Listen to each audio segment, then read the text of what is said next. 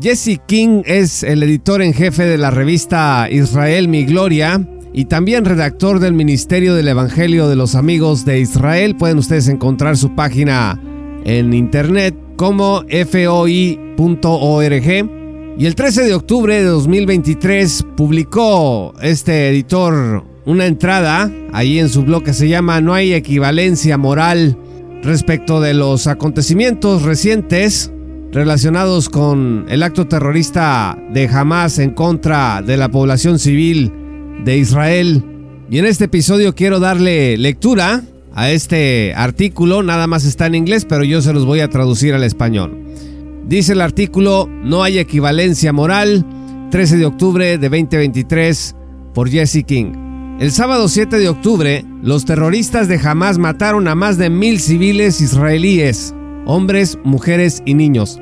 Hirieron a miles más y tomaron más de 100 rehenes.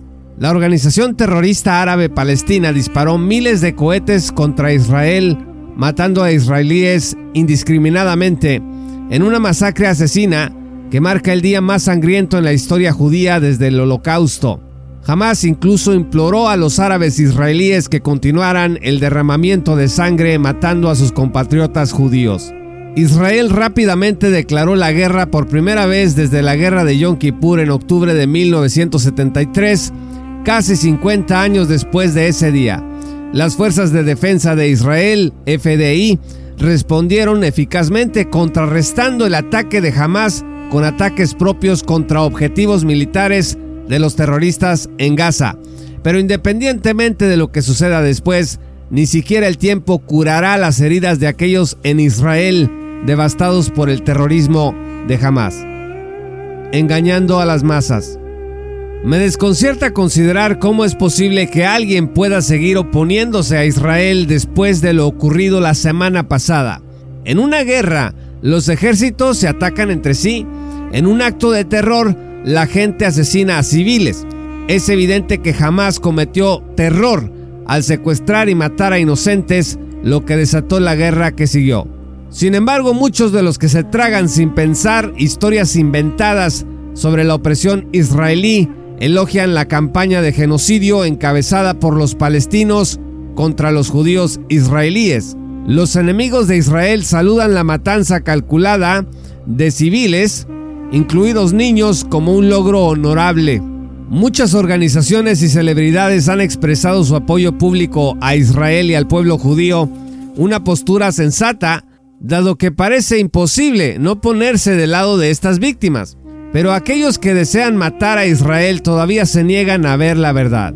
Si navega por Facebook, por X o por Instagram, encontrará una letanía de publicaciones, muchas de ellas respaldadas por miles de me gusta y compartidas, que insultan y maldicen a Israel y su pueblo, mientras alaban a los terroristas de Hamas, elogiando el terrorismo como liberación. Con odio ciego, los partidarios de los palestinos justifican más de mil asesinatos, citando una versión corrupta de la historia en la que Hamas es una voz justa para los palestinos oprimidos que han sido pisoteados por el Estado racista del apartheid de Israel.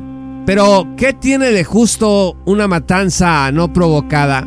¿Qué hace que el secuestro y la tortura de mujeres, niños y ancianos israelíes sean aceptables?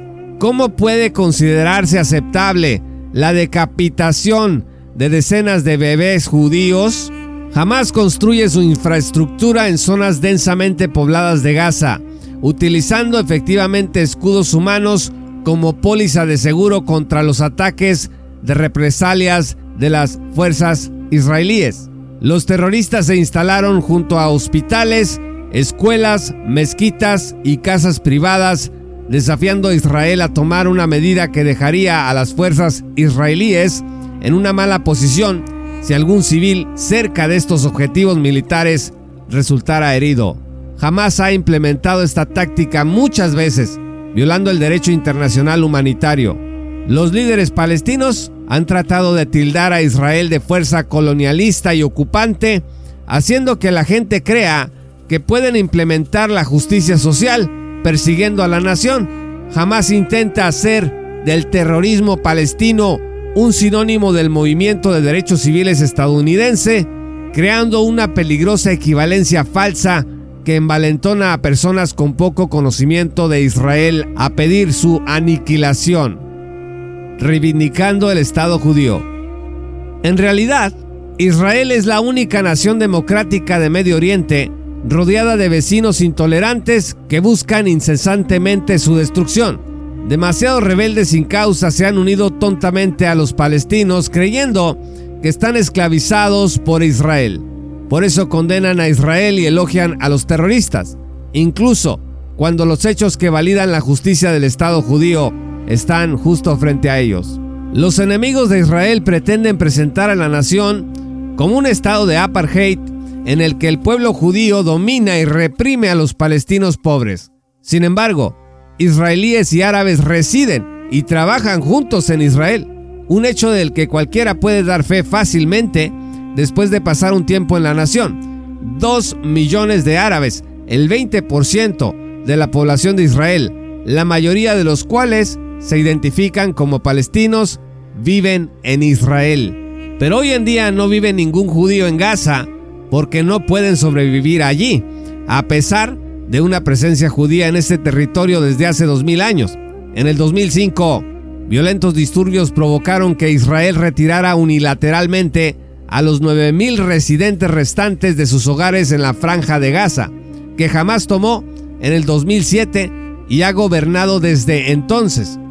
Los dirigentes de Hamas llevan a cabo ataques contra Israel a expensas del suministro de alimentos agua y atención sanitaria a sus civiles.